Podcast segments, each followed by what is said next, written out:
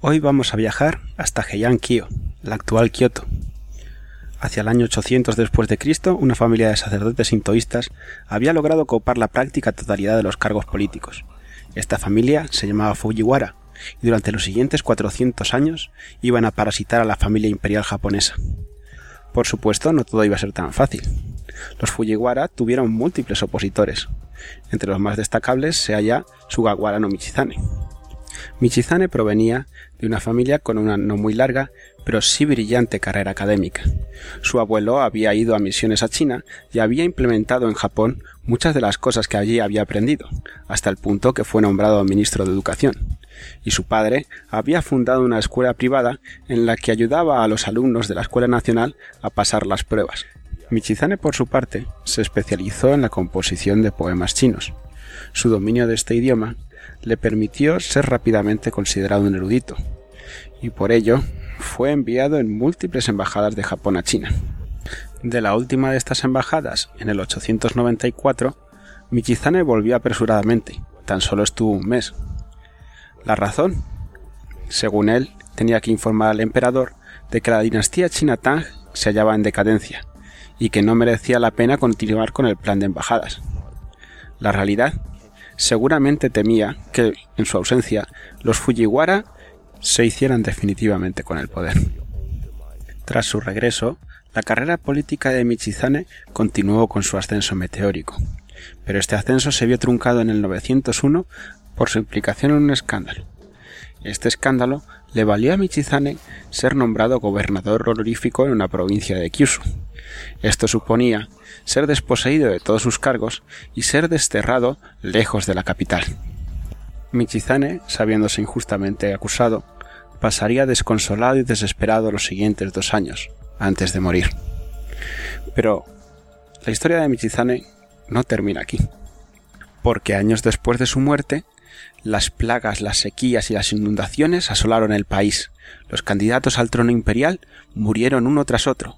Incluso una sucesión de rayos derribó el palacio imperial, incendiándolo y quemando dentro a muchos políticos que en su día habían sido rivales de Michizane.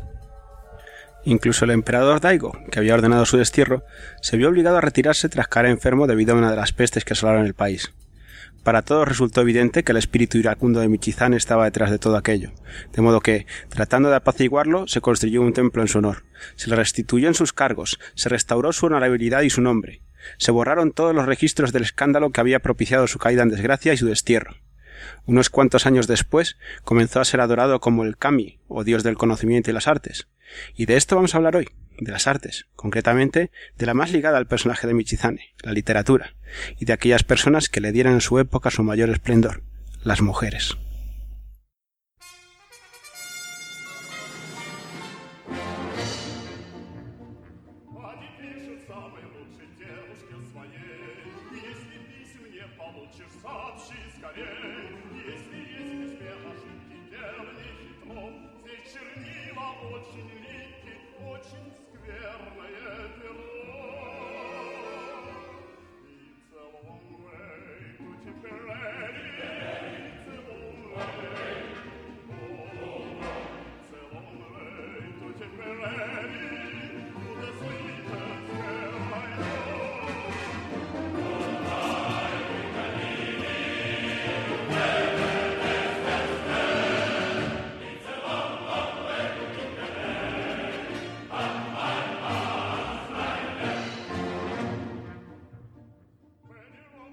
Esto es Blitztocast.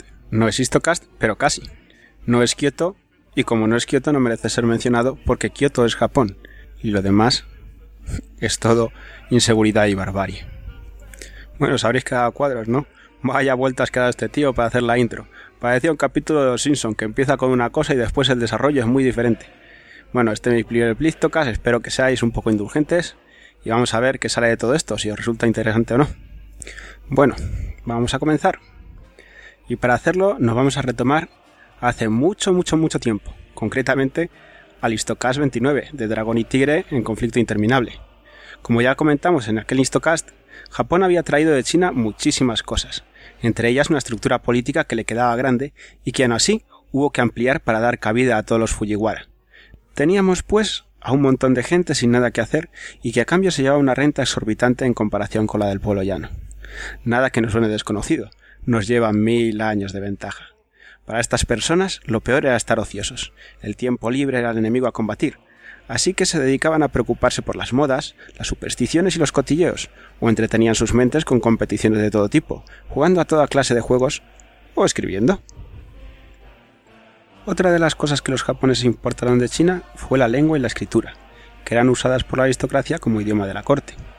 Los hombres, quienes ocupaban los cargos públicos, escribían y hablaban principalmente en chino, y las mujeres lo hacían en su idioma nativo, usando el silabario hiragana, creado por los monjes budistas para escribir en japonés, ya que los ideogramas chinos no se adaptaban a la gramática japonesa en la que algunas sílabas indican el valor sintáctico de la palabra que las acompaña. Mientras que en la mayoría de los casos los hombres apenas lograron superar la categoría de burda copia de las obras chinas, las mujeres protagonizaron una auténtica revolución de las letras. También de China llegaría el budismo que, a través de sus diversas sectas, impactaría tremendamente en la espiritualidad japonesa. La principal de ellas es la secta Tendai, una versión esotérica del budismo que prometía la salvación mediante el abandono del mundo y el estudio y recitación de las escrituras sagradas. También tenía mucha fuerza la secta Shingon, que se diferenciaba de la anterior principalmente en la, en la atención prestada a los rituales como vehículo para obtener la iluminación. Por motivos evidentes, estas sectas tuvieron principalmente impacto entre las clases pudientes, que en las únicas alfabetizadas. Mucho más adelante llegaría el budismo amidista o de la tierra pura, que proponía que había un paraíso al oeste más allá de China y la India. A mí me gusta pensar que se referían a España. Allí, todos aquellos que fueran capaces de pronunciar el nombre de Amida Buda viajarían al morir, y claro, en la tierra pura, alcanzar la iluminación es cosa de dos días, y eso si no le pone voluntad. Como podéis imaginar, esta corriente, mucho más asequible, causó furor entre las clases más humildes y ocupó el nicho de mercado antes vacío de las rentas más bajas. Pero eso fue mucho después del periodo que vamos a tratar hoy. Hablaremos de las dos primeras décadas del XI siglo, de un periodo comprendido dentro de la era Heian. La historia de Japón se acostumbra a dividir en eras con el nombre de la ciudad que ostentaba el centro del poder político. Estamos, como digo, en la era Heian, entre los años 1000 y 1020. Este periodo es conocido como la época de Michinaga y es considerado por muchos el momento de mayor esplendor cultural de Japón. Desde el punto de vista político, la voz cantante la llevaba Fujiwara no Michinaga, quien da el nombre al periodo. Michinaga era reconocido por todos como la persona más poderosa de su tiempo, a pesar de no ostentar ninguno de los cargos principales que lo identificasen como tal. El hermano de Michinaga, Michitaka, había tenido la misma importancia política que él, y la había utilizado para casar a su hija con el emperador. A la muerte de Michitaka, su hijo Korechika y Michinaga protagonizaron una lucha de poder, de la que Korechika salió desterrado como gobernador honorífico en una provincia de Kyushu. Su historia ya la contamos en el especial de Halloween del 2013, pero merece la pena recordarla brevemente porque lo mencionaremos más adelante. Korechika fue injustamente acusado de llevar a cabo rituales prohibidos, y el asaltamiento del emperador retirado Kazan evidentemente no mejoró mucho su posición política. Fue desterrado a Kyushu, como hemos dicho, de donde volvería clandestinamente para ser descubierto y dar aún más pena y finalmente, convertido ya en un pelele político, ser indultado. La emperatriz Sadako, hermana de Korechika e hija del difunto Michitaka, se quedaba sola frente al imponente poder de su tío. Michinaga no tardó en convencer al emperador reinante, llamado Ichiyo, de que sin duda dos esposas son mejor que una, y que un gran emperador necesita dos emperatrices. Seguramente se cayó toda referencia al hecho de tener dos suegras. No es necesario decir que la segunda emperatriz a la que se refería Michinaga era su propia hija, Akiko. De este modo se formaron dos bloques dentro del Palacio Imperial que rivalizaban entre sí, compitiendo en virtud y talento. En la camarilla de la emperatriz Sadako encontramos a la dama Seisonagon, una ácida mujercita encantada de conocerse a sí misma. Hábil poetisa de pluma alfilada, cuya obra más conocida es el Diario de la Almohada, llamado así porque lo usaba como almohada. Las damas de la época usaban soportes rígidos con tal fin, y a Sonagon debería parecerle adecuado guardar bajo su cabeza mientras dormía sus apuntes y reflexiones. Era sin duda una mujer de ingenio, inteligencia y formación muy superiores a la media de su época, y posiblemente lo peor es que ella lo sabía. Para que os hagáis una idea, ella misma en su diario se jacta de haberse burlado un cortesano con mala caligrafía al que se le había encargado la construcción de un templo diciendo, si construye el templo igual que escribe, el resultado va a ser verdaderamente curioso. Todo esto, claro, delante del cortesano. Pero no seamos simplistas. No se puede leer el diario de la almohada sin acabar tomándole cariño a la autora. Descubrimos en ella a una mujer que es también sensible e insegura. La inteligencia y el miedo muchas veces van de la mano. En el grupo de las damas de Akiko había dos de importancia capital. La pasional y disoluta Dama Izumi, considerada por la mayoría la mejor poetisa de su tiempo, y que hubiera protagonizado en nuestros días gran parte de las portadas de las revistas del corazón. Por otro lado, estaba la diosa japonesa de la prosa, la dama Murasaki, autora del Genji Monogatari, la primera novela psicológica y realista de la historia de la humanidad, y según muchos, la obra cumbre de la literatura japonesa de todos los tiempos. La novela relata la vida del ficticio príncipe Genji y sus descendientes, haciendo particular hincapié en sus escarceos amorosos. Genji es, por así decirlo, una suerte de Don Juan japonés. Murasaki tomó como referencia para muchos personajes a, figuras reales de su tiempo. Por ejemplo, tuvo la delicadeza de acordarse de su principal rival, Seiso Nagon, poniéndole su nombre a una criada, y se inspiró en el antes mencionado Korechika para crear su personaje protagonista. Por eso era importante refrescar su historia antes. Con toda probabilidad, la novela se escribió a lo largo de varios años y se distribuyó por capítulos de una forma que nos puede recordar las novelas por entregas. Hay una gran diferencia estilística entre los primeros capítulos dedicados a Genji y los últimos, llamados los libros de Uji, dedicados a sus descendientes, y que ha llevado a pensar que pudieran ser apócrifos. Hoy en día es una novela incompleta. Le faltan partes que por desgracia no sabemos si Murasaki llegó a escribir en algún momento o si, simplemente, se han perdido a lo largo de la historia. Particularmente agria es la polémica sobre si la novela está acabada o no. Esto es como lo de las alas de los Balrogs para los aficionados de Señor Anillos. Lo cierto es que el final de la novela es abierto y algo abrupto, y aunque puede ser considerado un final válido, será una serie de circunstancias que nos llevan a pensar que no lo es, y que Murasaki tuvo que interrumpir su escritura por algún motivo de causa mayor. El estudioso Ivan Morris nos lo expone detalladamente en su brillante libro El mundo del príncipe resplandeciente. De todos los argumentos que expone Ivan Morris, yo me quedo con el que para mí tiene mayor peso. Y es que a lo largo de toda la novela, los capítulos se titulan con una palabra que luego aparece en el cuerpo del capítulo. Todos los capítulos, menos el último.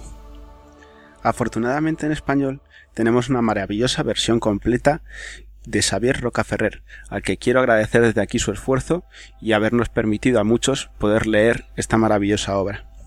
El Genji tiene unas descripciones en ocasiones demasiado largas para el público moderno, pero que se adecuaban bastante al gusto de su época. Murasaki llega incluso en una parte del libro a criticar esta obsesión que tenían sus contemporáneos por saber más, más y más detalles. A continuación, voy a leeros un pasaje del Genji para que comprendáis a qué me refería antes como psicológica y realista. En aquel tiempo, los hombres acostumbraban a visitar a las mujeres en sus casas. Digamos que ellos eran como abejorros y ellas como floripondios que se quedaban quietos. Los abejorros iban de flor en flor y las chicas solamente podían esperar a que uno o varios abejorros las visitasen en sus casas. Entonces se quedaban charlando durante la noche y llegado un momento el chico se saltaba todas las barreras físicas que la chica había puesto para mantenerlo alejado y poco menos que la violaba. Este pasaje relata uno de esos momentos. Kaoru aportó la cortina del quicho y la vio escapar por la puerta del fondo. De un salto llegó hasta ella y la detuvo por la manga de la túnica. De modo que esto es lo que entiendes tú por una conversación afectuosa, dijo la princesa hecha una furia. Nunca lo hubiera imaginado. Su cólera solo consiguió inflamar más al joven. Se diría que te has propuesto no entender a qué me refiero cuando me hablo de afecto y seguramente ha llegado el momento de que te lo explique. Me temo que no es lo que tú estabas esperando, pero ¿qué estabas esperando? Deja de temblar. No tienes nada que temer. Si quieres, me tonsuraré aquí mismo, delante de la imagen sagrada del iluminado. Hasta hoy he hecho cuanto he podido para no alarmarte. En realidad, soy solo un pobre excéntrico incapaz de confesar sus sentimientos a poco que tema que no serán bien recibidos, y me temo que no cambiaré nunca. No sé a vosotros, pero a mí me parece tan increíble que esto se escribiera hace mil años como que Led Zeppelin compusiera sus canciones hace cuarenta. Pero ni mucho menos toda la prosa era el Genji. Probablemente el género de prosa más cultivado eran los llamados Nikis, los diarios de damas. Las tres autoras mencionadas tenían el suyo. En ellos la prosa se intercala con poesía y se relatan sus vivencias más interesantes. Llegó a ser un género tan popular que algunos cortesanos empezaron a publicar sus propios diarios de damas usando seudónimos femeninos. ¿Os imagináis? Lo contrario que aquí hace menos de 50 años. Que, no, se me olvide decir que el diario de Izumi probablemente no sea auténtico. Está escrito en tercera persona, algo inusual en el resto de diarios que conocemos de la época, y como su vida privada era bastante pública, es bastante probable que alguien crease este refundido partiendo la información más de su vida y un compendio de sus mejores poemas. Poemas. La poesía es sin duda el género rey de la época y básicamente los, los japoneses la usaban para todo, pero en particular para la expresión de sentimientos. El soporte habitual era papel de calidad ligeramente teñido o perfumado, frecuentemente con algún acompañamiento físico, un adjunto que diríamos ahora, que daba pie al poema escrito. Este acompañamiento generalmente era alguna ramita, una flor, un fruto o un trozo de tela, habiendo predilección por los elementos ligados a la naturaleza. Otro formato muy popular eran los abanicos. Las aristócratas japonesas acostumbraban a ocultarse de la vista de los hombres. Si no les quedaba más remedio que dejarse ver, ocultaban su rostro tras un abanico que solían decorar con poemas, y que en caso de necesidad podía usarse como soporte de escritura y, y pasarse bajo una persiana o una cortina, detrás de la cual pudiera estar, por ejemplo, el hombre amado. También eran aficionados a la improvisación de poemas, tanto para poner a prueba al interlocutor como para emborracharse pasando un vaso de vino con alcohol de uno a otro. Quien sostenía el vaso bebía e improvisaba algo. Muchos solían estudiar manuales en los que se explicaban técnicas para salir airosos de estos lances. Era frecuente que los eruditos realizasen compendios de los mejores poemas que habían escuchado, y este es el formato con el que generalmente han llegado a nuestros días. Ahora, si me, si me lo permitís, os leeré un pasaje del diario de Murasaki que trata uno de estos encuentros. El pasaje que os voy a leer, Murasaki se encontraba en una celebración que había empezado a degenerar. Así que, antes de que se convirtiese en una borrachera general, decide marcharse a sus aposentos, pero es sorprendida por Michinaga. El pasaje dice así: Nos ocultamos detrás de las cortinas, pero su excelencia las corrió y fuimos sorprendidas. Componedme un poema para el príncipe, gritó, y luego os dejaré marchar. Molesta y asustada improvisé. En el quincuagésimo día, después de su nacimiento, ¿cómo pretende que comemos los años cincuenta que durará el reinado de nuestro príncipe? Magnífico, dijo él, y se lo repitió dos veces en voz baja antes de improvisar a su vez. Si yo pudiera vivir tantos años como la grulla, tal vez entonces podría contar cuántos miles de años durará su reinado eterno. Incluso Bebido era capaz de pensar con excepcional claridad. Me dejó impresionada. Por fuerza, esperaba al principito un reinado excepcional, si su excelencia mostraba tanto entusiasmo. Incluso yo, una criatura insignificante, fui capaz de vislumbrar por un instante aquellos mil años gloriosos que todos dábamos por seguros. ¿Ha oído Su Majestad mi poema? dijo orgulloso dirigiéndose a su hija. No está nada mal, ¿verdad? Pienso que soy un estupendo padre de emperatriz. Claro que ella tampoco es indigna de un padre como yo. Y mi esposa debe sentirse especialmente afortunada por el brillante marido que le ha tocado en suerte.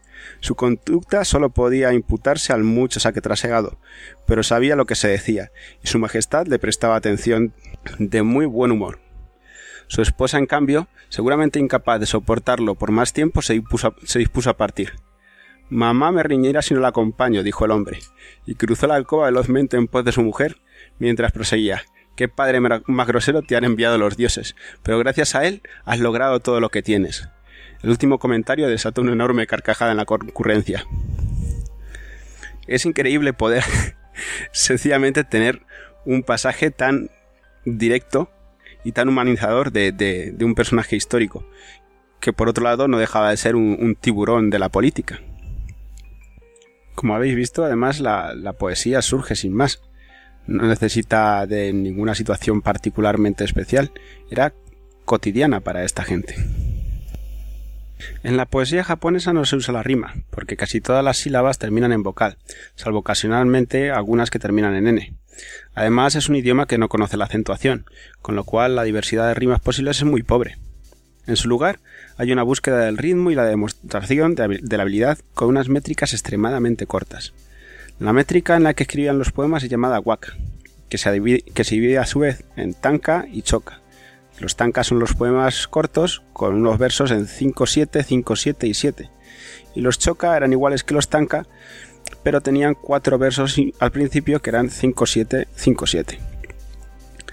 Es una métrica diabólica que entorpece bastante crear algo con significado completo. Los primeros versos se usaban para sugerir y los dos últimos para expresar el significado. Con frecuencia los poemas que se acompañaban de una o varias líneas en prosa para terminar de aclararlo todo, porque realmente es un espacio insuficiente. Hace tiempo compuse un tanka sobre la novela de Genji. Un libro lleno de amor y miseria, triste recuerdo de algo que acabó. Lamento su ausencia. La frase para rematarlo podría ser, tardé horas en escribirlo, y aún así no se entiende su significado. Aun con todos los japoneses utilizaban diversas herramientas para dotar a sus poemas de significado. La principal de ellas seguramente sean las metáforas, y la segunda sean parafraseos de poemas que leían en aquellos recopilatorios, esos compendios que hemos mencionado antes. Era de crucial importancia conocer esos poemas y esos recopilatorios para poder responder con la continuación del mismo o con un parafraseo del mismo en el que se mencionase y se demostrase que se, lo, se conocía. Es bastante célebre la anécdota en la que un amigo de Seisonagon, precisamente porque no era muy hábil en estas lides, dijo que si alguien le quería perder como amigo, le enviase un poema. Y nuestra amiga Seisonagon lo primero que hizo fue coger su papel y la pluma y enviarle un poema. Bueno, y creo que lo vamos a ir dejando ya. He intentado que sea, sea un listocast bastante ligerito, sin muchos nombres, muchas referencias. Y, bueno, voy a abordar eh, el último asunto. Alguno me daría un capón si lo dejase en el tintero y es simplemente pues, la, temática de las obras literarias. Encontramos temáticas comunes al resto de las obras literarias del resto del mundo. Por ejemplo, eh, el Locus Amoenus o, cosas de romances, pero hay una temática que es particular de la literatura japonesa de este periodo y, que se llama Mono no Aware.